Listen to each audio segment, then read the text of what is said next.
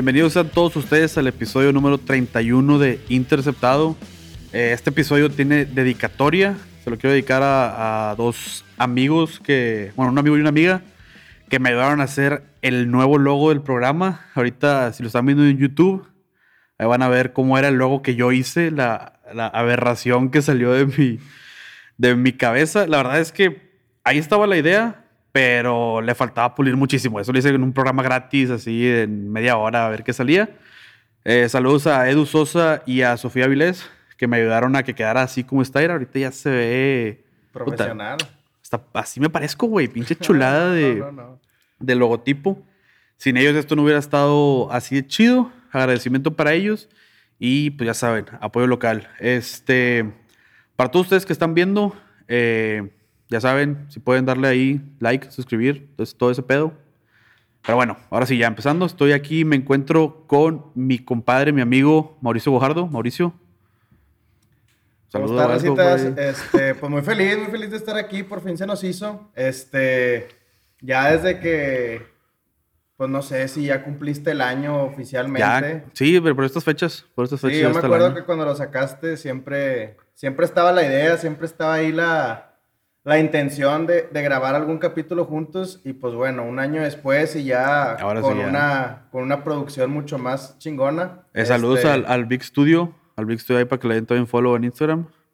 Ya se nos hizo, este, y pues muy contento, güey, muy contento de platicar de algo que, que nos apasiona, que hemos estado en este mundo desde que estábamos huercos, que jugamos juntos y Fantasy, Super Bowl, siempre los vemos juntos. Todos esos todo. Entonces, pues muy contento, güey, muy contento de, de que me hayas invitado, muy agradecido. Ahora sí, vamos a adentrarnos de lleno porque traemos, yo creo que dos temas bastante interesantes para este programa. Picosos. Eh, y, y donde ahí hay hasta teorías de conspiración y la chingada. Está, está pesadito el pedo.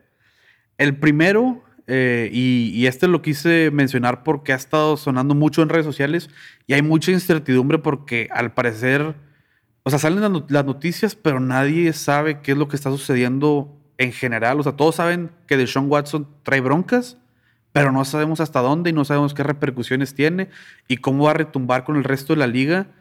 Eh, y son broncas pesadas porque, volvemos, para que se den una idea, Deshaun Watson eh, no había tenido ninguna bronca, había sido ciudadano ejemplar, jugador ejemplar, este, digamos, de los jugadores que, que, pues, que tú aspiras a ser, si eres jugador, o de los que tú ves para arriba, porque dices, oye, en cuanto a temperamento es buen jugador, en cuanto a cómo eh, maneja los medios, todo ese tipo de cosas, no había tenido ninguna bronca.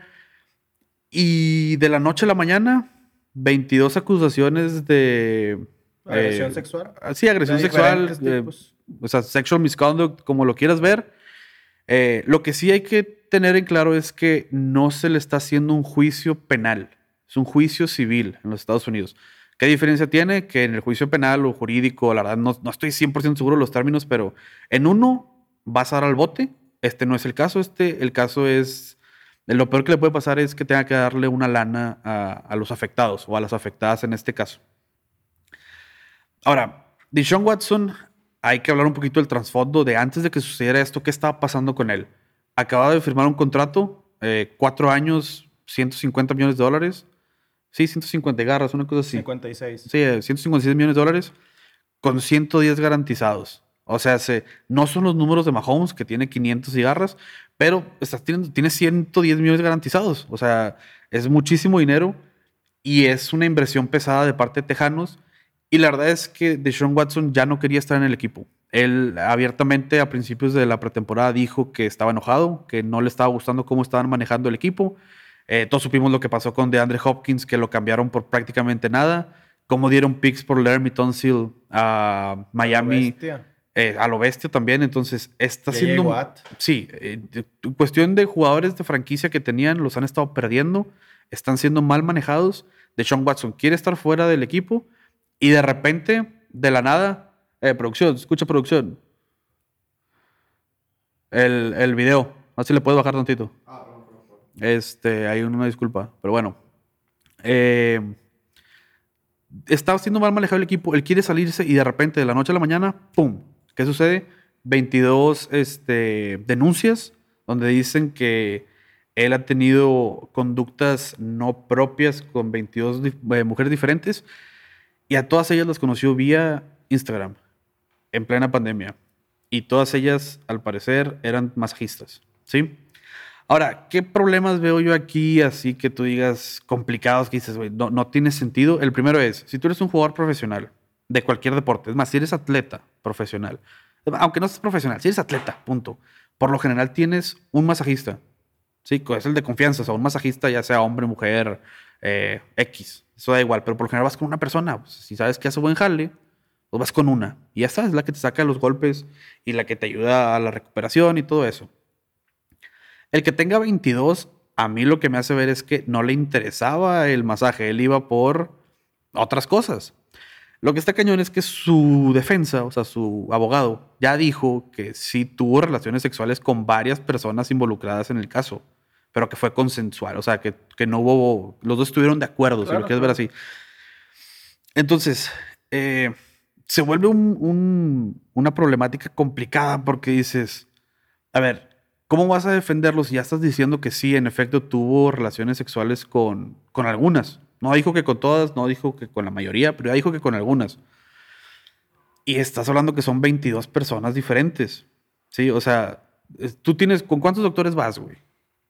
Tú. Sí, no, pues, o sea, vas con, con uno y, pues, si te duele algo de otra cosa, pues con ese especialista, pero no es como que estás cambiando de, de, de, no sé, de oculista o de pediatra cada rato, pues no, o sea... No lo haces, no es, una, no. es una conducta normal. Claro, claro. Entonces, ahí es el, primer foco rojo de, ok, a la madre, algo está raro. Ahora, el segundo foco rojo y donde empiezan las teorías de conspiración, empieza todo ese papayes, ¿cuál es el siguiente paso? ¿Qué, ¿Qué, va a suceder?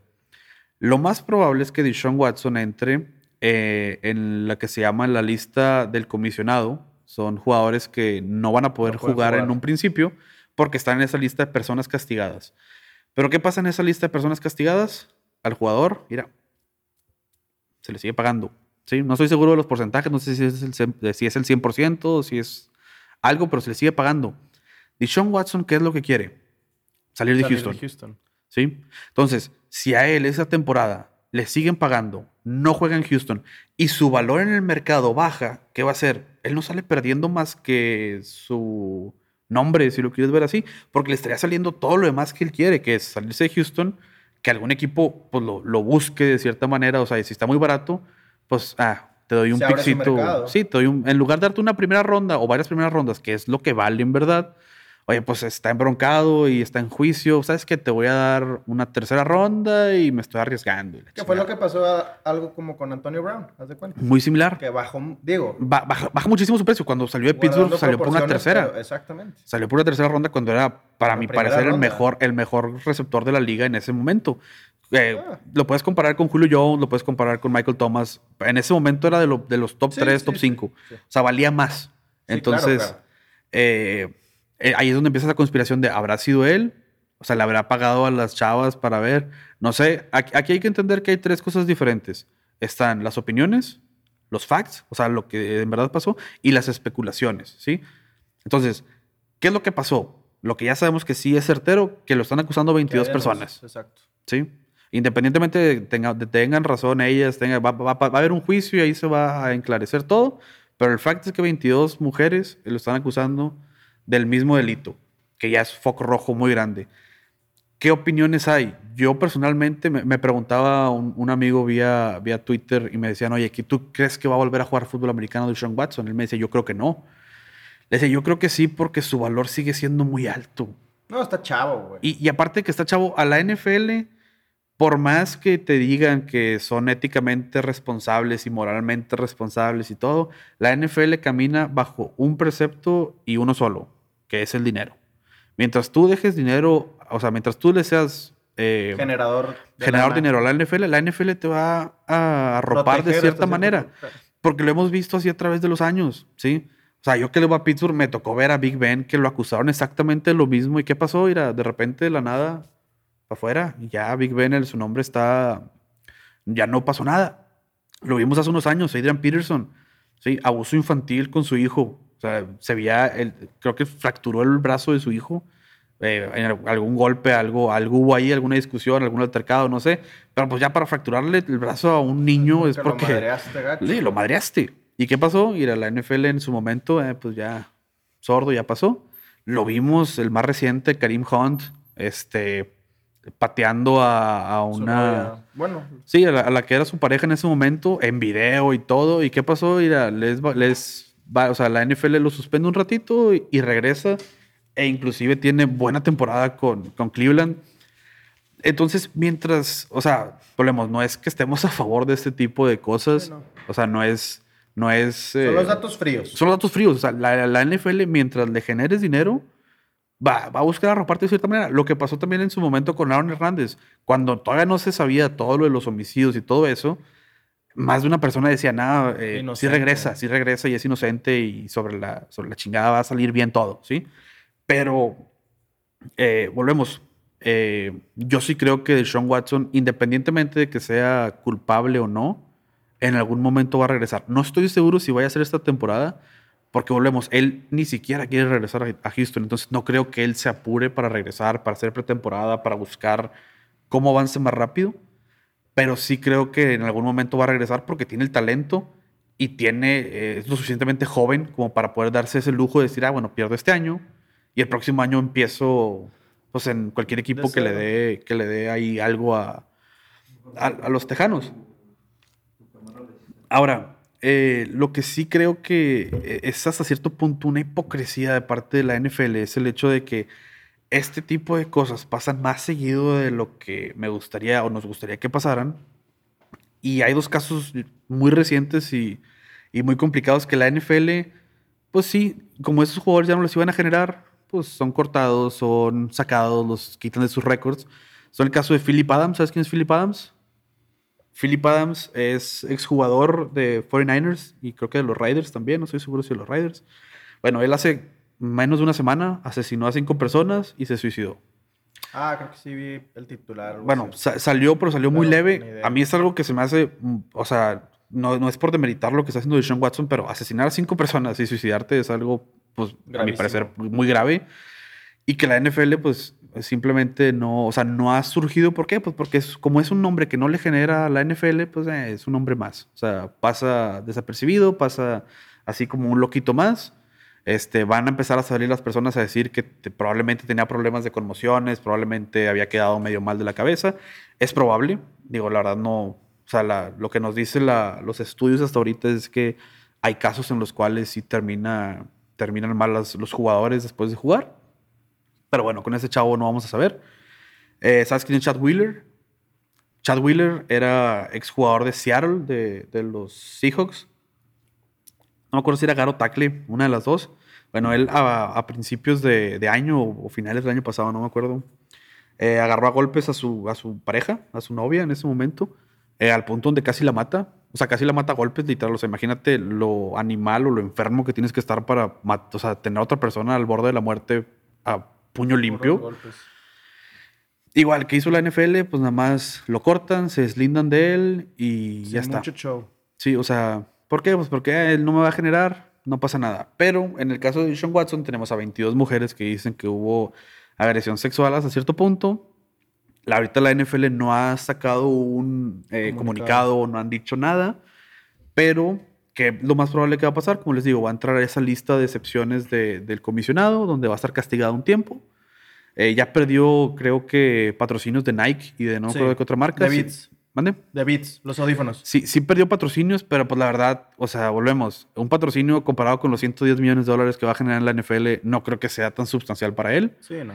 Eh, y a como lo veo yo, yo creo que la NFL sí lo va a perdonar. Lo vimos también con Ray Lewis. Ray Lewis estuvo también, no sé si se acuerdan, estuvo en en juicio por asesinato, o sea, cosas ya eh, escaladas pesadas. Y eso no les quita el estatus de leyenda que tienen actualmente muchos jugadores. Sí, sí. Este aquí, aquí yo creo que lo único que, que realmente pudiera pasar para que se salve la temporada de Dishon Watson es que realmente todo sea falso y que todo sea un movimiento este en su contra en su contra por alguna razón que como tú lo mencionaste ahorita, se me hace muy raro porque era ciudadano ejemplar en, Houston, o sea, cuando fue la bronca de, del huracán que les pegó muy feo. Ahí estaban él y ella y Watt, este, eran los primeros que estaban ahí donando víveres y todo ese rollo. Entonces, sí está totalmente en una, en una cara que nadie esperábamos ver a Deshaun Watson. Entonces, si él realmente está enfocado en desmentir, en que en limpiar su nombre, pues va a decir, pues no, o sea, una cosa es que no quiera jugar en Houston y otra cosa es, que, esto que, está sucediendo. que se esté realmente manchando mi nombre y mi legado más allá de lo que haces adentro del campo de fútbol americano, que eso a nadie nos queda duda de que, de que es de lo mejorcito que hay por lo menos actualmente en la NFL este, y que tiene un futuro muy brillante, este, casi que de la mano de, Patrick Mahomes, este, que en teoría le deberían de esperar muy buenos años, este, pero pues están todas esas teorías de que, oye, pues qué tal si fue este, todo orquestado para que saliera de Houston. Sí, y, las teorías así que empiezan. Y, y, realmente también la otra parte que, que también veo yo, que desgraciadamente no la veo tan, tan volada, güey, es que sea algo, esa parte de, que todo haya sido un movimiento así, un, un, complot, como diría ahí, un complot, la mafia del poder, por el hecho de que, desgraciadamente, digo, no quiero eh, demeritar y no quiero, este, salvarlo de nada, al final de cuentas, si sí lo hizo, pues que se refunda en el bote o que pague lo que tenga que pagar porque no te pases de lanza 22 chavas, güey. o sea, eso es una enfermedad ya, creo yo, güey. o sea, de, tratarse. Pero sí creo yo que pierde algo de, peso, güey. Que las 22 fueron anónimas. Las 22 denuncias fueron anónimas. Ok. O sea Sí, Vamos, somos ingenieros, güey, y, nos movemos varias cosas por probabilidad estadística. Y dices tu puta, de 22, que entiendo, y, estamos en un momento en, la historia más, este, lo vivimos en nuestro país, güey, que, los crímenes contra las mujeres, güey, este, están muy cañones y, es momento de levantar la mano y es momento de, de decir, ya basta, güey. Pero en Estados Unidos creo que yo, creo yo que la historia es un poquito diferente, güey. O sea, ahí estás viendo también el año pasado, güey, que están diez y tantas o diez chavas, güey, que, están ahí haciéndose fama, güey. Eh, revelando los secretos de la vida sexual de Odell Beckham. Güey. Ándale, sí. Que te gusta que te hagan esto y acá y la madre. Pues, güey, eso también es un delito y eso es una difamación, güey. Sí. O sea, entonces creo yo que en Estados Unidos se presta más a ese tipo de cosas de me voy a tratar de colgar de la fama y de la lana de este güey que lo conocí en secundaria y ahorita está ganando pues lo que está ganando. Sí, sí. Y pues tratar de que me calle la boca con unos cuantos millones, güey. ¿Sabes? Entonces, yo creo que, que de 22 ninguna haya dicho, oye, soy tal y fue aquí y acá o sea, se me hace un poco, un poco macabro. Te digo, sí, claro que les doy el beneficio de la duda, sobre todo por los tiempos en los que estamos viviendo, güey, y, que si sí es cierto, lo vuelvo a repetir, que sufra las consecuencias, las peores consecuencias que tenga que sufrir, pero se me hace un poquito volado, güey. Entonces, por eso digo yo, hay que ver realmente qué tanto avanzan esas investigaciones, güey, qué tanto peso le da el juez por el hecho de que, pues, güey, tampoco, tampoco se trata de estar manchando o difamando por, el nombre nada más porque estás aburrido en tu casa. Ahorita eh, que mencionas eso, ahorita ha habido una, nada más una chava que ya dijo públicamente su nombre, la verdad no lo, no lo, o sea, para qué te miento, no, no lo tengo ahorita como para decirte, ah, este es el nombre y pues la verdad, independientemente de que lo diga o no, sí, no, no. Eh, para la historia es, es diferente. El juez al día de hoy ya dijo que, que tienen que salir a decir el nombre de las víctimas para que pueda proceder. Lo que sí hay que tomar, eh, volvemos, eh, la chava esta salió en una entrevista en CNN diciendo que no lo hace por el dinero y que lo hace por porque la dañó mucho y todo ese tipo de cosas. Y lo único que sí me hace medio extraño es que en un juicio civil en los Estados Unidos la única manera de compensarlo es con dinero. Entonces, pues ahí hay, ahí hay nada más eh, ese punto. Yo no estoy diciendo que sea, que sea verdad, que sea mentira. Son hechos que se prestan a seguir con con Sí, teorías a- a- conspirativas. Exactamente. Y, y- y al final del día, el, pues, se va a hacer juicio y se va a declarar en los Estados Unidos lo que se tenga que declarar, dependiendo de la investigación que se haga. Creo que igual también la semana pasada salió una masajista, creo que del equipo de los Tejanos, diciendo que las veces que a ella le había tocado atender a Deshaun Sí, que no había tenido se broncas. había portado como un Sí, sí, sí, entonces- profesional y como un caballero, entonces... Ahí tienes los dos, los, do- los dos caras de la moneda, ya decidirán qué sucede. Yo la verdad es que eh, por cuestiones de... Digo, a mí en lo personal yo creo que hay poca información todavía como para dar un veredicto de ya decir, oye, así está la cosa. Entonces, que siga la investigación, que se siga haciendo lo que se tiene que hacer. Igual cuanto- como tú dices, güey, una cosa es lo que se decida este, el juez y otra cosa es lo que Lo haga que- o no haga la NFL, güey. Ahí está el caso de Ezequiel Elliott también, güey. Hace dos años Sí, sí, sí. se comprobó que no había hecho nada Y y, de todos modos tuvo como quiera nos suspendieron al cabrón seis Y es, juegos. y es lo mismo que va a pasar acá. O sea, independientemente de lo que se decida en, en el juicio, la NFL tiene ese poder de decir, oye, yo te suspendo o no te suspendo o tienes que pagar una... una... Ahí también multa va a ser o- más, o mil más cosas, allá ¿verdad? lo que, qué tantas... O sea, si sí realmente es inocente, qué tantas ganas le quiera poner Dishon Watson a que Exacto. se demuestre Y su es- inocencia es la antes de cosa. la temporada. Y, Y ahí todo es eso. donde ya empieza lo maquiavélico y Exacto, oye, empiezan exacto. las teorías y todo eso. Pero bueno, esa es la primera eh, la primer parte de lo que vamos a hablar hoy. Yo creo que ya quedó más o menos claro cómo está la situación. La verdad me hubiera gustado tal vez esperarme un poquito más para ver cómo se seguía desarrollando. El problema es que era tanta la desinformación que yo veía de gente, o sea, que literal no sabían qué era lo que estaba sucediendo o que sabían que había algo, pero no sabían, o sea, hasta qué punto o qué o cuáles eran ahora sí que las los involucrados o qué estaba pasando. No, y realmente creo que siguen saliendo noticias cada Y van a días, seguir, y van a seguir. Entonces, entonces- pero bueno, ahorita ya más o menos clarificamos para los que estén oyendo, ya clarificamos más o menos qué es lo que está sucediendo y, y qué es lo que se puede esperar. Lamentablemente, yo creo que el que va a salir perdiendo más aquí no va a ser Deshaun Watson, pero van a ser los Tejanos como franquicia. ¿Por qué? Porque veo muy difícil que él regrese a jugar esta temporada. Le van, a, le van a tener que seguir pagando una buena cantidad de dinero y su valor en el mercado va a bajar porque es una persona ahora con ciertos problemas de actitud, si lo quieres ver así. Entonces, en lugar de que te vayan a dar lo que te podían dar antes, pues te van a ofrecer menos y ya vas a ver tú cómo lo manejas. Porque al final del día, si el jugador ya no quiere jugar en ese equipo, va a ser bien complicado que lo forcen a jugar.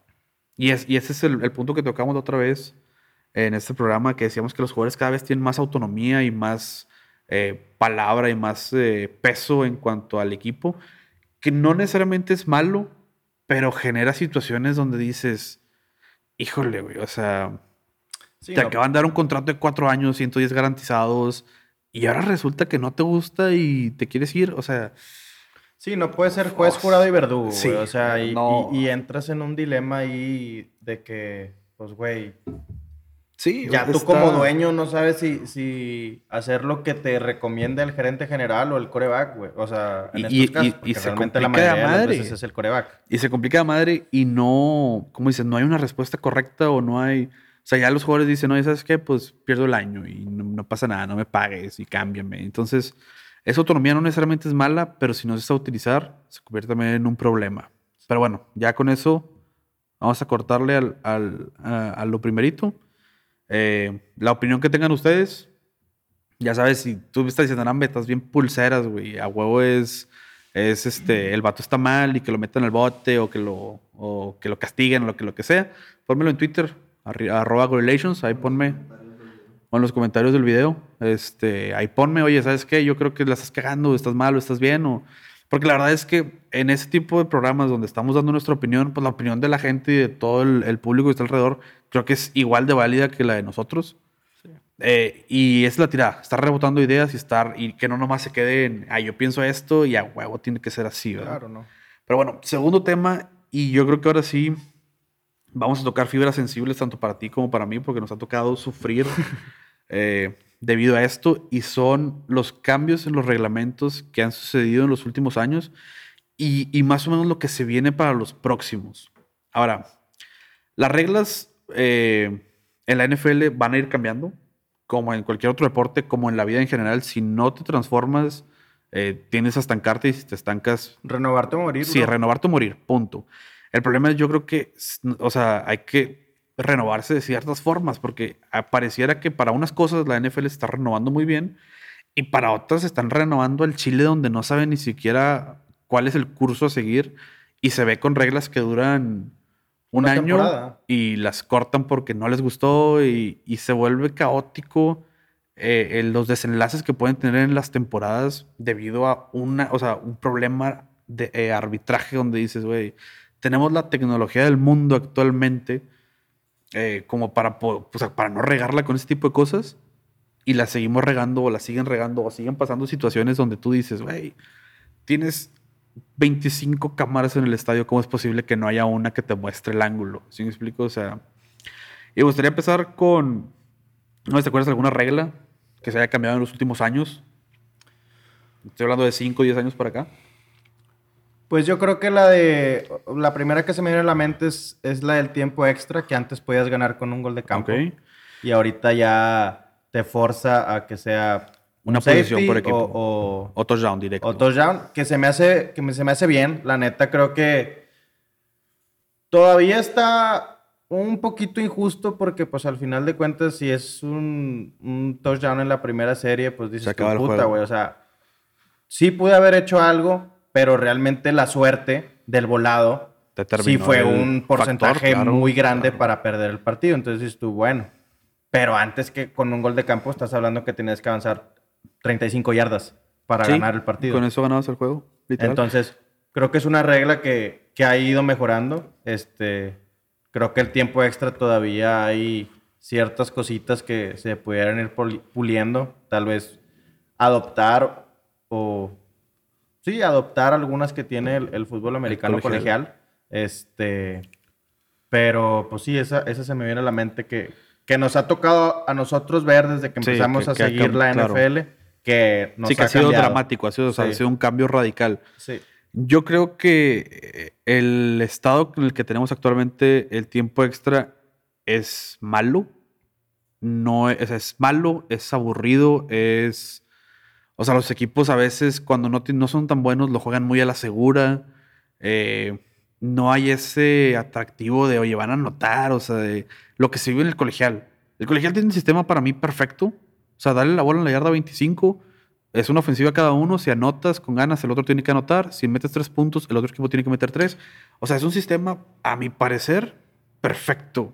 Los dos tienen las mismas oportunidades, la misma zona del campo, es más, hasta el mismo eh, Lado. eh, lado. O sea, ni siquiera es. El aire y... Sí, ándale, te quitas cualquier otro factor. O sea, va a ganar el equipo que juegue mejor en esas series. Punto. Sí, sí.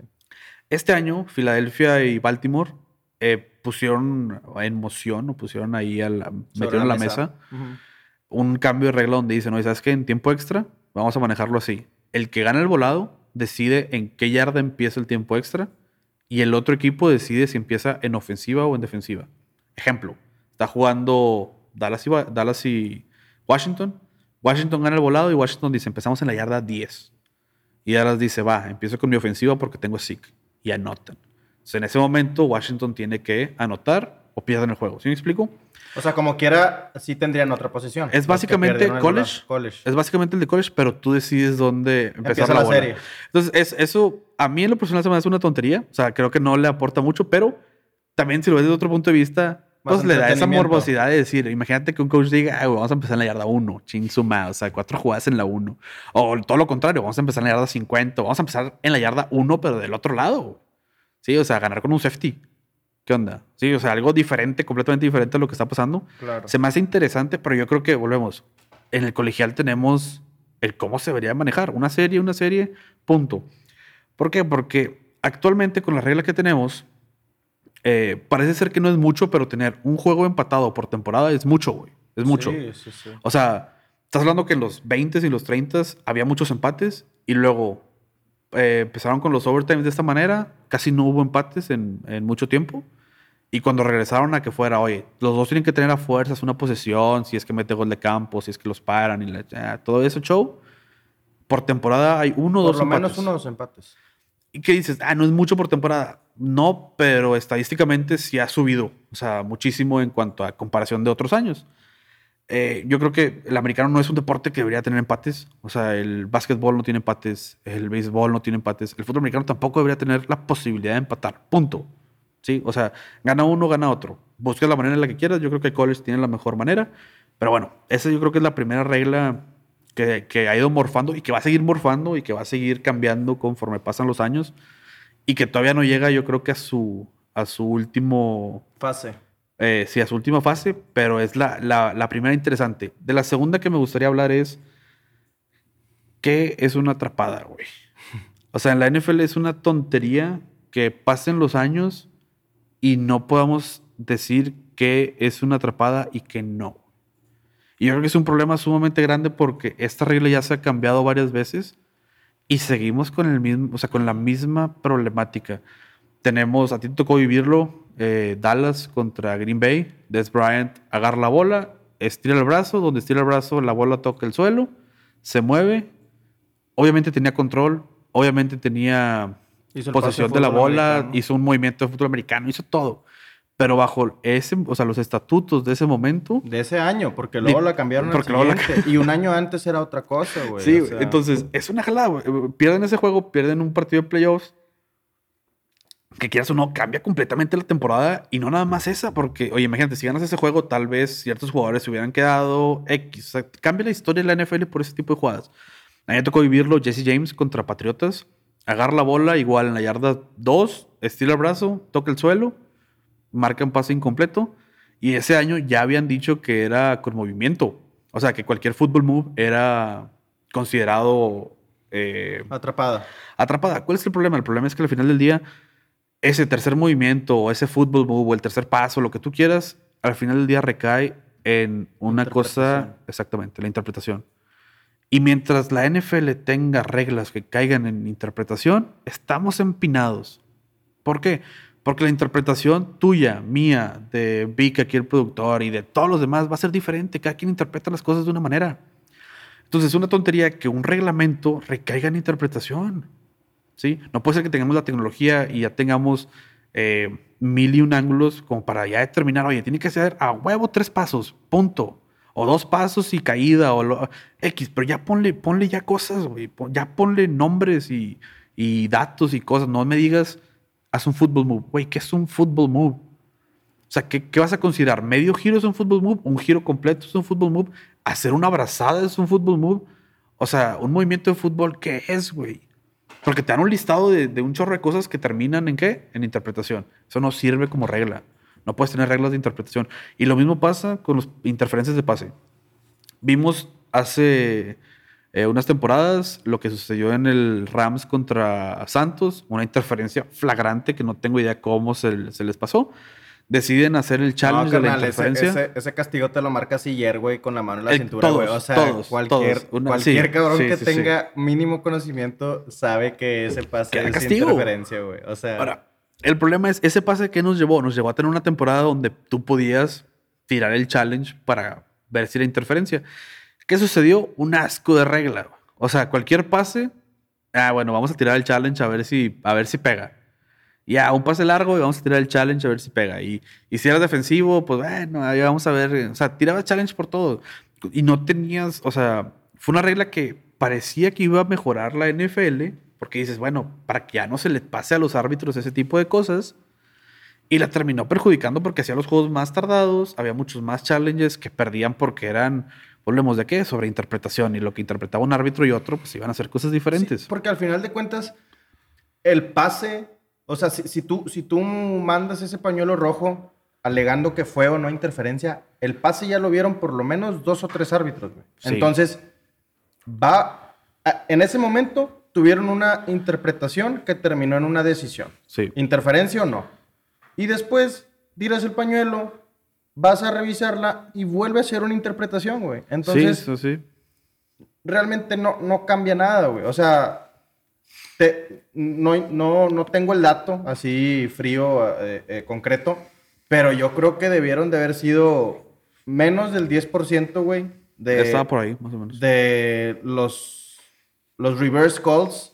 En cuanto a ese en tipo cuanto de... a, a los de pañuelos de interferencia, güey. O sea, porque al final de cuentas no es que no la hayan visto, güey. Es que la vieron y decidieron que no era. algo, claro. ¿Sabes? Sí. O sea, y, y, y, la van a volver a ver y pues van a seguir interpretando lo mismo porque sí la vieron la primera sí. vez, güey. Y, y, es, y es una regla que no funcionó y que es, volvemos, entorpeció el juego. Y a mí se me hace una tontería porque, oye, Ahorita una de las reglas más interesantes que se está pidiendo para esta temporada es que haya un octavo árbitro y que esté exclusivamente, eh, o sea, que no esté en el campo, pero que esté en una cabina él viendo, ¿verdad? O sea, ya teníamos eso de que en Nueva York, según esto, estaba una cámara de árbitros o no sé qué pedo, güey, pero estaban unos árbitros ahí viendo todos los juegos y, le- y recibían llamadas cuando había algo raro. Oye, güey, tener uno en cada, en cada estadio y ya está, ¿sí? Sí, que es como si fuera el bar en el fútbol. Y hay que soccer. usar la tecnología a nuestro favor. O sea, por ejemplo, en soccer tenemos ya sensores donde la pelota te dice si cruzó o no la línea. Oye, hazlo en americano y ya está, güey. Cuarta y uno. la- el balón mismo te va a decir si llegó o no. ¿Sí? O sea, tenemos el algoritmo para que en la tele se vea la línea amarilla, que te diga que no tengamos la tecnología para poner ahí igual un sensor, güey. O sea, sí hay, sí existe. No, no entiendo por qué esa. O sea, eso de, "Ah, es que somos puristas del fútbol americano y queremos que siga siendo. No, güey, o sea, utiliza lo que tienes y ya está. Tú ves las cámaras de, de los, de los pylons, de las madrecitas naranjas, güey. Mm. Está con madre, güey. Se ve donde el vato brinca y si, si entró o no entró. Sí, es algo bueno, es algo que, que beneficia el juego, lo hace más atractivo y lo hace más, Más o sea, justo. Más justo, sí. No tienes, eh, no pierdes o ganas un partido por la interpretación de un árbitro.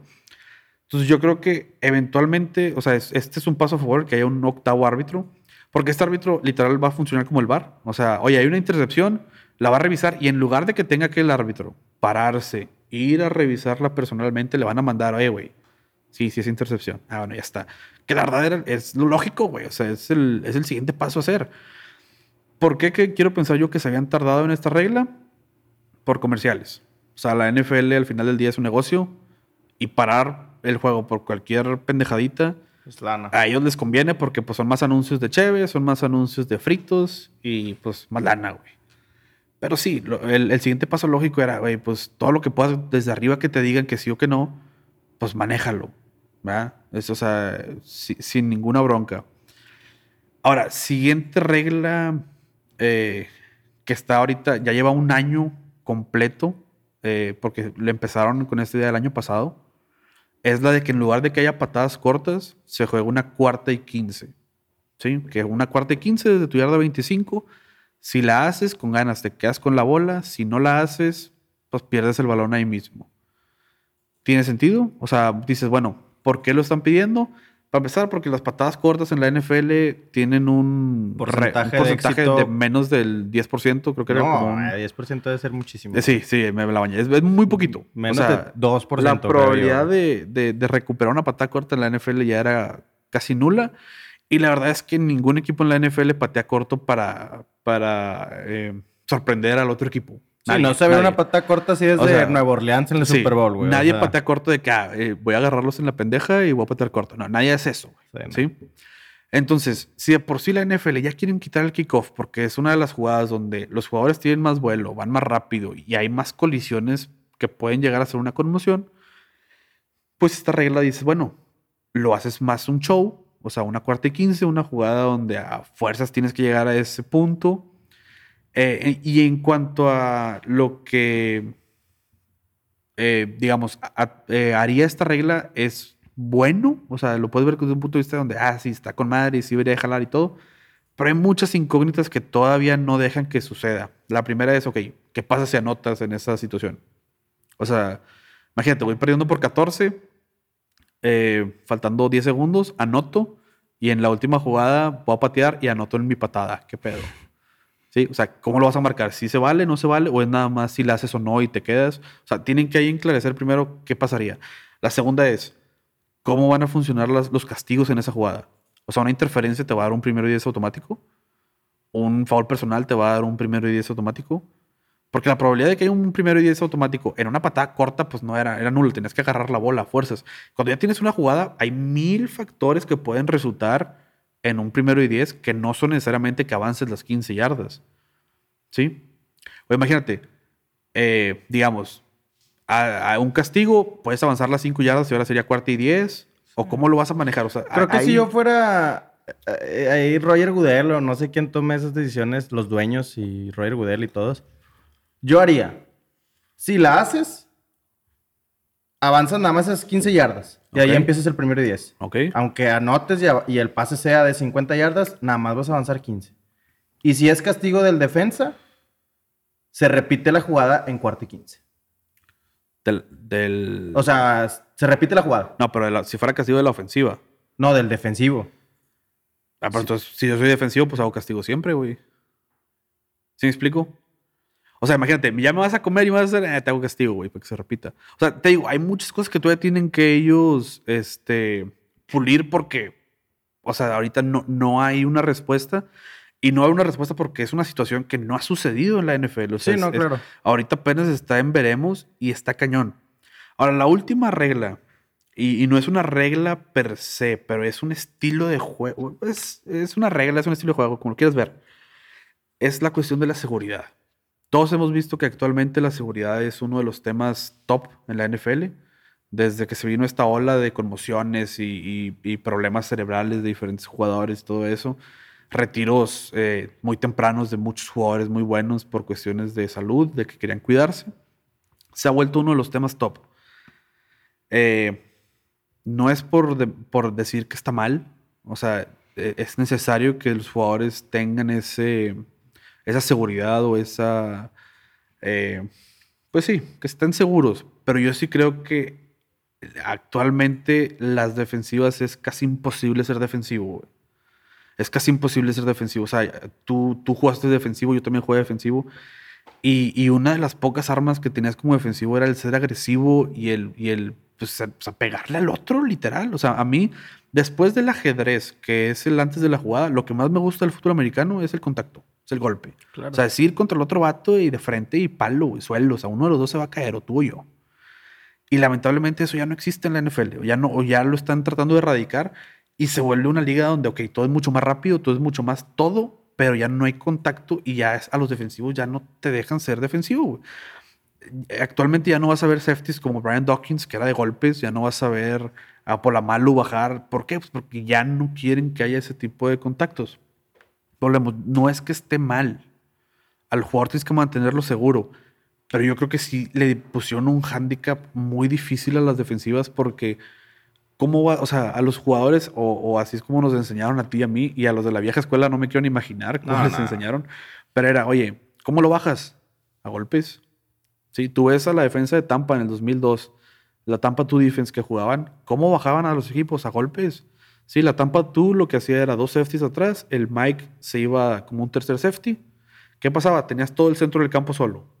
Entonces, ¿Qué hacían? Tiraban el pase al centro del campo y ¿qué sucedía? Bajaban el linebacker central, los dos safeties, a partir madres. Entonces, ¿Qué pasaba con los receptores? Si te avanzaban un buen al principio y eventualmente Ya no esa querían ru- hacer esa ruta ya no querían hacerla. Claro. ¿Por qué? Pues porque los bajaban a golpes. Y ese tipo de defensas ya no van a existir. ¿Por qué? Pues porque el, el fútbol ya ha evolucionado a este nuevo sistema donde ya no puedes pegarle a nadie y cualquier cosa es castigo. A mí me molesta mucho eh, que hay ciertas jugadas que sí digo, no puede ser. O sea, pongo de ejemplo, Porque volvemos a lo mismo, güey. O sea, al final de cuentas, sí, la NFL está tratando de, de darle más seguridad a los jugadores, más a unos que a otros, güey. ¿sí? Pero todo vuelve a recaer en interpretaciones, güey. Y es ahí un problemón. Y, y a mí la jugada que más, la, la última que me hizo enojar mucho fue Clemson contra Ohio State. Yo sé que Ah, es sí. colegial, no, es, no es NFL. Justin Fields pesa 100 kilos, corre 4.40, o sea, es un animal el vato. Baja el hombro, se le deja ir al lanebacker. El lanebacker es exactamente lo mismo y le pega y lo sienta y expulsan al lanebacker. Entiendo perfectamente cuando es un golpe a un receptor indefenso, cuando es un golpe a alguien que no te está viendo, es un blindside block, algo así. Pero si los dos están bajando de frente y se están dando en la madre de frente, ¿por qué vas a expulsar a uno? Sí. Sí, porque Ahora- al final de cuentas, ahí el coreback ya es un corredor Ya más, es un corredor más. Ahí qué es lo que dicen, ok, bajó la coronilla, eh, no pegó en la manera en la que iba a haber pegado, sí, pero ahí la coronilla, al que va a lastimar, Es al linebacker. es al linebacker, güey, no al otro. Y el otro fue el que salió lastimado, o sea, Justin Fields fue el que salió lastimado. Entonces, hay, ok, si hace un castigo, pero en realidad expulsar a un jugador, o sea, estás expulsándoles al capitán de la defensiva, al capitán, o sea, a un jugador de ese, de ese calibre y estás manteniéndolos en handicap por eso, eh, a mí se me hace muy, muy severo. ¿Sí? No, y más porque fue en el primer cuarto, güey. Y fue luego, luego. Y volvemos, si- entiendo, si hubiera sido un jugador que va en la pendeja y lo empinaste, sí, expúlsalo. Pero si los dos están bajando de frente, debería haber un poquito de criterio de decir, ok, güey, este no es indefenso y el vato también pesa 100 kilos. O sea, si yo como linebacker me le planto a un güey que pesa 100 kilos de frente, Te va a empinar. te va a empinar, güey, el que sea, el que sea. Te va a empinar. Tienes que ir tú igual. O sea, tienes que ir tú también a romper madres porque pues si no te van a romper la tuya, güey. Y eso es algo que sí me molesta. Yo sí creo que sí, sí, a- o sea, a los que nos guste eso de- del contacto y de todo eso, sí, sí es algo que ha bajado mucho en la NFL y ha bajado mucho eh, cuando quieren los árbitros. ¿Sí me explico? O sea, porque tú ponte a ver, cualquier corredor, al que se supone que por reglamento el corredor tampoco ya no puede bajar la cabeza y dejarse ir. Dime, ¿cuántas veces has visto marcado ese castigo?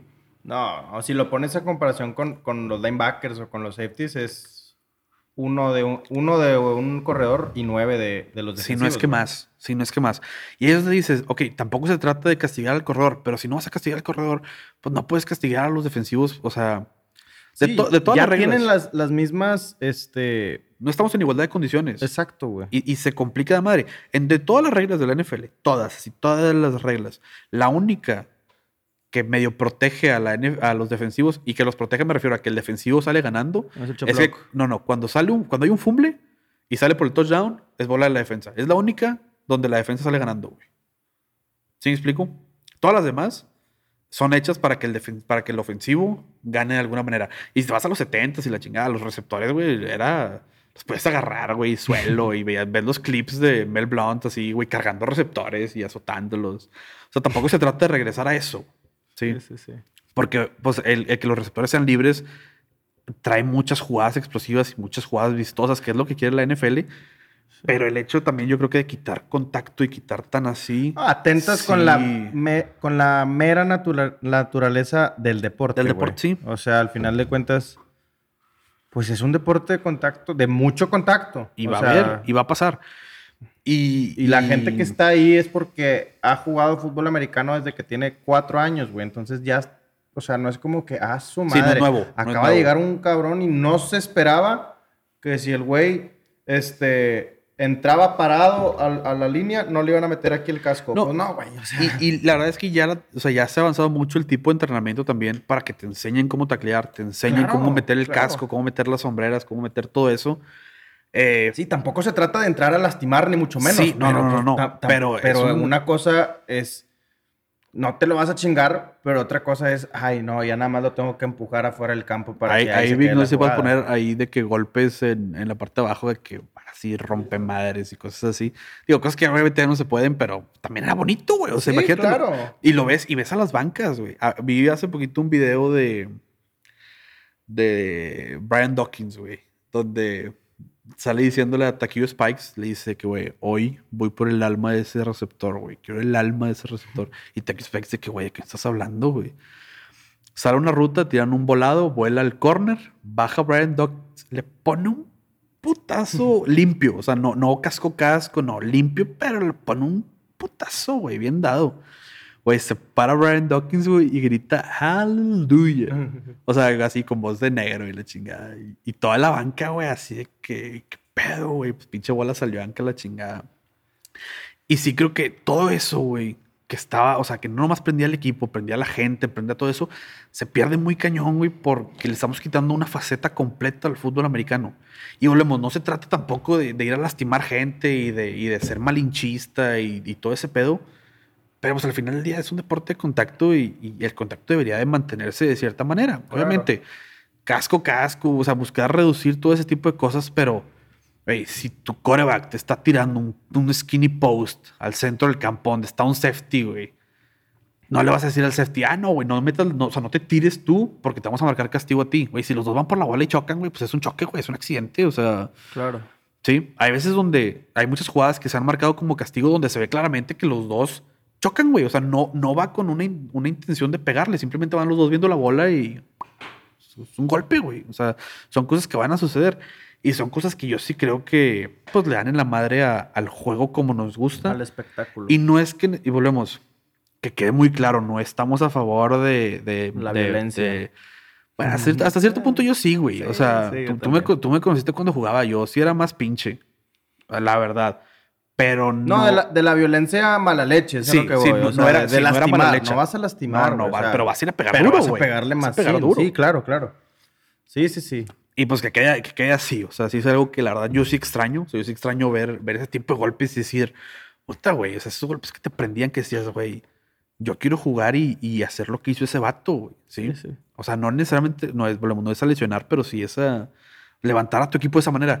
Ahorita la defensa, si no, haces un sack o un turnover, es bien raro que haya una jugada que prenda a la gente. Y, es, y eso a mí se me hace que, le ha quitado, le ha quitado algo que, a mí me gustaba mucho. Pero bueno, esas son, eh, yo creo, las reglas que, que, más se han movido. Obviamente, año con año hay un madral de reglas. Ahorita está la regla de que quieren cambiar la convención de los números. No sé si lo has visto por ahí. Sí, sí te lo iba a mencionar. A mí en lo personal no me gustaría, güey. A mí, yo soy medio purista en cuanto a ese aspecto. Sí. O sea, de que me gusta que los lanebackers traigan 50, que los receptores traigan 80. O sea, porque, porque lo veo como un tener... poquito más serio. A compar... En el colegial se ve con madre, la neta. Sí, se ve sí, con madre que el linebacker de repente tenga el número 5, así, oh, su madre. Pero, Pero, no sé, como que cambia. en NFL digo yo, ah, es un poquito más formal, güey, vamos a hacer las cosas como adultos, ¿sabes? Sí, a, a, mí la verdad, yo no estoy ni, o sea, estaría tal vez un poco más en contra de que hagan el cambio, Ajá, pero sí, creo que si lo hacen, pues Ajá, bueno, sí, no pasa eh, nada. X, sí. nada más que, pues de repente vas a ver a tu nose guard con el número 3 Sí, y, vas a ser de que, güey. Pero bueno, eso ya es esa parte. Sí, al final son- Eh, es una regla que pues no va a afectar al juego. Eso no va a afectar al juego, va a afectar, digamos, lo estético, Exacto, de cierta exacto. manera. Este, la que sí a mí se me hace una tontería y yo necesito que regrese, güey. Desde que empezó todas las conmociones, güey. No sé si te fijaste que quitaron el que los equipos pudieran tener dos tipos de cascos, güey. Ah, claro, sí, sí. Todos los equipos ahora, Dallas tiene su casco y se chingó. Ya no pueden Sí, usar el sí. blanco, Pittsburgh ya no puede usar el amarillo, Green Bay no puede usar el café, que estaba bien culero que usaban. Sí. Este. Fue un parote para Green Denver usaba también uno café, güey, o el naranja que con el con la D en celeste. No, perdón, al revés, ahí los, los confundí. Pero bueno, X, tú puedes usar uniformes alternativos muy chingones, Sí, güey, con un casco diferente. Eso a mí se me hace una tontería. Es una tontería 100% no porque- tiene sentido, güey. Porque La- no es como que un casco va a estar menos seguro que otro, güey. o Deja sea, tú, la, la NFL, su, su manera de pensar decían, es que si utilizas el mismo casco, tienes menos posibilidades de caer en una conmoción porque ya te acostumbraste al casco. Está bien, güey, te la valgo. No sé bajo qué precepto esté eh, eso, pero también te la valgo. Pero, güey, en college estás viendo que cada semana trae un casco diferente el cabrón, güey, Sí. porque está jugando con casco negro, rojo, azul, rojo cromado, verde cromado, dorado y la chingada con... No, Literal, güey, casco aunque jueguen con el mismo, se los cambian. Sí, es O un casco sea- diferente cada semana en college y de repente en la NFL, ahora sí, nomás el negro. Sí, güey. No, güey, deberían de abrirlo otra vez. O sea, ya tienes los, los uniformes Color Rush que están con madre, tienes unos throwbacks que están con madre. Güey, ya vuelve a tener cascos de diferentes colores. Sí, güey. a mí, al chile, al chile, uno de los uniformes que más me gusta, güey, es el de Patriota Rojo, güey. Con el casco blanco. A mí se me hace que se ve con madre. Güey, el de Dallas de Thanksgiving con casco Está blanco se ve con madre, güey. Sí. Sí. O sea, le, le da esa, esa otra cuestión de, de Visual. visual que dices, puta, güey, lo usan una vez por temporada. Sí, puta, ajá, está con madre, güey, que lo hagan. claro. O sea, que regrese. Yo sí creo que eso es algo que deberían de pelear que regresara porque, o sea, no, no, no entiendo bajo qué precepto científico, qué chingados estén pensando ellos diciendo, ah, tienes que usar a fuerzas un solo casco durante toda la Porque temporada. tampoco en la NFL vas a usar el mismo casco, güey. O sea, los madrazos están al por mayor, güey. Sí. Que te va a desgastar en la jornada 4, Y más y porque te van a tener que cambiar el casco. güey. Los cascos actuales son esos, es mucha más deformación, por eso tienen ahora las placas y la chingada, para que se deforme más, tenga menos impacto en la cabeza, pero ¿qué pasa? Menos durabilidad. Claro. Entonces, a mí eso es más una tontería. Ojalá y la NFL regresen a eso. Y obviamente hay más reglas que año con año se, se cambian. Hay ahorita una de, no sé si viste a Tom Brady que tiró dos pases en una sola jugada y que resultó en una cosa bien rara. X, güey. ya son reglas que no impactan tanto. O sea, por ejemplo, ahorita quieren la regla de que en pretemporada no haya overtime. Ok, güey, está bien. X. O sea, precisan a ti a mí y a todos nos vale madre, güey. Ujú. Este, pero bueno, esas eran como que las importantes que han sucedido en los últimos años. Obviamente va a seguir cambiando, se va a seguir moviendo. Eh, pero sí nos gustaría, pues ahí medio meter nuestra cuchara en, en- en las que ya mencionamos. Y así ya para, para terminar la última sección del programa del día de hoy, eh, vamos a hablar de tu equipo, güey. De los pinches vaquerillos, pedorros. Este, Me han quitado varios años de vida esos desgraciados. ¿Tú qué piensas, güey? De, por ejemplo, la- la temporada pasada era muy difícil de evaluar porque pues en coreback no hay mucho para dónde hacerse. Este año ya le dan un contrato pesado a Dak. ¿Qué pedo, güey? ¿Tú estás a favor de eso? ¿Te hubiera gustado esperarte? ¿Qué onda? Pues mira, güey. O sea, la verdad es que el año pasado sí me molestó un poquito la actitud que estaba tomando, güey. O sea, sí considero yo que por calidad es a lo mejor un coreback actualmente top 7, top 8 de la liga. Ok.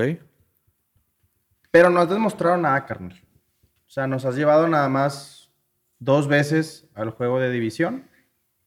Pero es a donde nos ha llevado todo el mundo los últimos 25 años. Sí. No has demostrado nada, güey. Este.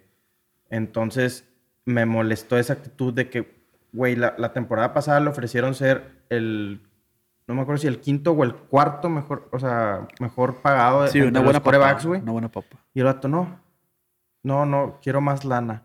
¿En base a qué, puñetas? ¿En base a qué, tarado? Sí, güey, ¿qué has O hecho, güey? ¿Qué le has no, traído güey, sí, equipo? sí eres muy bueno, güey. Y sí, nuestras bancas, güey, no, Sí, no no, nada, pero, güey. güey. Pero, ¿qué, güey? O sea, estás hablando que te quieres estar comparando con Russell Wilson, ya tiene un Super Bowl. Sí. Aaron Rodgers ya tiene un Super Bowl, güey. Sí. Este, Mahomes ya tiene un Super Bowl, güey. O sea, pues, ¿por qué te quieres poner tú en esos mismos escalones, güey, si no nos has llevado ni siquiera al de conferencia, güey? Que sí, creo yo que con Dak Prescott tenemos mucho más posibilidades que con cualquiera, o, o bueno, de los que estaban disponibles, por así decirlo. Sí, sí, sí. Este, pero para que tú también te pongas esos moños, güey, oye, aguántame tantito, güey. O sea, también, pues papelito habla, ¿no? O sea, resultados, claro, güey. claro. Este, Y es que hay... le ayudó de cierta manera, güey, que después de, de su lesión la temporada pasada, güey, el equipo, Se empinó. pues no, no había Sí, para no dónde hacerse, güey. Entonces, Sí, yo- yo también su, que valor, su valor subió mucho, güey. Y, y yo como aficionado así es de que, güey, pues el Chile... De que sí lo necesitamos. Sí, Sí, ajá, lo necesitamos, o sea, darle lo que sea. Sí, ya, güey. Empeñamos Sí, la ya, casa, sí, ya, ya. armamos O un sea, GoFundMe. Dale lo que quiera, güey, porque pues no vamos a llegar a nada, güey. Este... Y es que ahí yo creo que está bien cabrón porque, eh, volvemos, es, ¿qué defines como éxito, güey? ¿Sí? O sea, le estaba, le estaba platicando antes de, de que empezara el programa. Güey, de los últimos 50 años, corebacks que se han ido drafteados, uno, dos o tres, en la historia de la NFL, o sea, en los últimos 50 años de la NFL, solamente Uno, dos o tres overall. overall, o sea, si ser, ser primero, segundo o tercer pick. Ujú. Solamente Peyton Manning y Troy Aikman han quedado campeones con su equipo. Ahí van a decir, ah, John Elway. No, güey, John Elway lo drafteó Colts, güey. O sea, ese no entra, ¿sí? Solamente ellos dos, güey, ¿sí? Entonces, ¿eso es el éxito? O sea, ¿el éxito es quedar campeón? ¿O el éxito es los números que ha tenido Dak Prescott? Porque ha tenido números en temporada, puta, estratosféricos, güey, muy buenos, ¿sí? Yo me acuerdo que lo tenía en el Fantasy hace dos años y, güey, me hizo la vida, güey, jugó muy cabrón. Entonces, ahí No, y la también- temporada pasada traía un paso para... para romper todo. Sí, güey. Para romper todo. 10 mil yardas. Y sea, ahí es, volvemos también, ok, ¿qué consideramos éxito? Porque si consideramos éxito nada más quedar campeón, puta, pues Dan Marino es una cuacha, güey. Este, así me explico, o sea, hay, hay que, hay que también ver qué, qué se considera éxito o hasta dónde. Pero pues yo creo que en el caso de los vaqueros, güey, sí tendría que ser éxito llevarnos a un lugar diferente, güey, de lo que nos han llevado los corebacks en los últimos 25 años. güey, Ok, o sí, sí, 26 sí. años, güey. O sea, llegar a Yo- un campeonato de conferencia, dices tú, Yo a un soy... Super Bowl. Güey, ajá, güey. Mínimo. Mínimo. el campeonato de conferencia, güey. O sea, Ok. yo soy un loco amante de Tony Romo, güey. O sea, es mi coreback favorito lejos. A, a mí es mi analista favorito, güey. Yo creo que Ah, como, no, bueno, analista como es analista es una Dios. put, sí, Es güey. Dios. Es lo mejor que hay en Pero en, Dallas, güey, se le criticó mucho, güey, porque no daba ese paso, güey. Porque no, porque de repente el vato este, choqueaba, güey, en, en los últimos segundos del juego y, y te tiraba el pick. Pues sí, tarado, nada más que te tiró 50 puntos, güey. Pero la defensa nos metieron 56 y le sigues echando la culpa a Romo, güey. Sí, sí, estamos ahí. O ahí, sea, ahí hay algo. ahí- Exacto. Sí. Y, y Romo tampoco, tampoco lo pudo hacer, güey. Tampoco nos pudo llevar a donde nos había llevado Troy Aikman, güey. O sea, y después fueron épocas grises en donde puta, tenemos que recaer en Mark Sánchez. No, no, güey, en Mark Sánchez, güey, temporadas de que, que eh, Kyle Orton, güey, cosas así es de que, güey, qué asco me da, güey, o sea. Eh, güey. Y llegó Pues- Dak Prescott y fue de que, ay, güey, pues ya tenemos un nuevo coreback, pero tampoco te pongas tan pendejo, güey. O Ahora, sea, ¿tú, cre- tú crees que lo, lo- lo chingón que ha jugado Dak Prescott es por Dak Prescott o es por todo el equipo que ha tenido alrededor de él? Porque güey, estás hablando que ha tenido la- la- probablemente la mejor línea ofensiva en sus primeros años. El mejor corredor en sus primeros años, güey. Eh, en cuanto a receptores, malos receptores no eran, güey. Y la defensa, pues sí te puedo decir que está medio empinada, pero. Pero incluso era peor la de los tiempos de Tony Romo, güey. Ah, sí, sí, sí, sí. Entonces. Por eso te digo, o sea, no nos has llevado a un lugar donde, donde nuestro coreback franquicia de- eh, antes de Antes ti, de ti, sí. este, no nos llevó, güey. Entonces, por eso a mí me daba cierto coraje de que, Sí, pides muchísimo y no me has dado ese, Exacto. esa cosa extra. Ahora, en cuanto a este año, güey, yo creo que la división de Dallas es un pinche desmadre porque, güey, no, yo no sé cómo va a venir Filadelfia, yo no sé cómo va a venir Washington, no sé cómo va a venir Dallas, güey. Dallas pareciera que como que se medio separa porque regresa Dak, o sea, del, del resto del grupo. Pero, güey, no sé cómo va a regresar tampoco Gigantes, güey. Gigantes también se ha estado armando bien. ¿Tú qué, qué esperas, güey, de esta temporada de Dallas? ¿Esperas playoff mínimo? ¿Esperas Sí. qué cosa? Sí, digo como todos los años, ¿verdad? Sí, a huevo, de, sí vamos a pasar. este es nuestro año, ¿no? Sí, güey, sí. eh, creo que, que no calificar a playoffs es fracaso. Este. Washington y Filadelfia me preocupan un poco menos que Gigantes. Creo que Gigantes. Este. Se calladitos, se- calladitos, güey. Se está armando O sea, bien. Regresa Saquon. No, Eh, eh, acaba de llegar este tarado de Kenny Galladay, güey. Sí, o sea, están calladitos. Están armando muy bien y, y- y Daniel Jones, este es el año que tiene que probar, güey. Entonces, el vato se va, va a tener que jugar desnudo toda la temporada, güey, si se quiere quedar en los gigantes. Y, y ya lo han arropado y en la defensa también le metieron ahí dos, tres safeties, güey, que llegaron y la madre. Entonces, traen buen equipo, güey. Creo que Dallas también trae buen equipo, güey. Tenemos una ofensiva, pues creo yo que... Yo creo que la división es la mejor ofensiva, güey. Sí, güey. O Sí. sea, ese tridente, o sea, lo que es Amari Cooper, Zeke y Dak, de, podría ser inclusive de lo mejor en cuanto a NFL en general. güey. No, y tienes En a Michael Gallup y Sí. CeeDee Lamb, güey, que hizo muy bien las cosas la temporada pasada, güey. Este, tenemos buena ofensiva, güey. Buenos tight ends también. Este, Jarwin pues, se nos jodió la jornada uno, pero regresa y el otro vato, Schwartz, no lo hizo No mal lo hizo tampoco, güey. Entonces, buena ofensiva. La defensiva ha sido nuestro dolor de cabeza los últimos años, sobre todo la secundaria, güey. Pero creo que podemos competir, güey.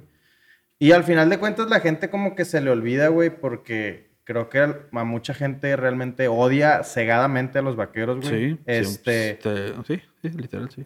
No, pero tú, tú, tú no, güey. O sea, porque tú, O sea, tú que- analizas bien las cosas y Sí, sí, o sea, es el acérrimo rival de a tu mí ese equipo pero- me caga, pero... Porque es Dallas, pero no, Sí, pero, pero- entiendo, entiendo exacto. lo que está sucediendo y dónde están y a dónde pueden llegar y cuáles son... Entonces Sí, la gente, güey, quiere tomar de, de referencia, güey, lo que pasó la temporada pasada y de Sí, que, como ay, a- pinches de aquí son, basuras y, y toda la división es basura. Pues sí, güey, nada más que la división este de la Nacional es la única división en donde los cuatro equipos ya salieron campeones del Super Bowl, güey. Sí. Si no fuera por la división este de la Nacional, Tom Brady tendría 10 anillos, güey. Entonces, tampoco quieras minimizar, güey, por un año malo, güey, de la división, güey.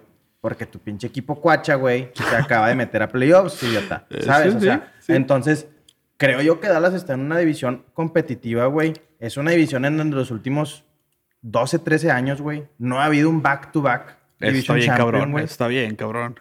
Y me quiere seguir a mí diciendo cosas, güey. O sea, Sí, sí, ¿sabes? sí. Entonces, yo creo que Dallas compite año con año, güey, con rivales. Porque, güey, los pinches patriotas, güey.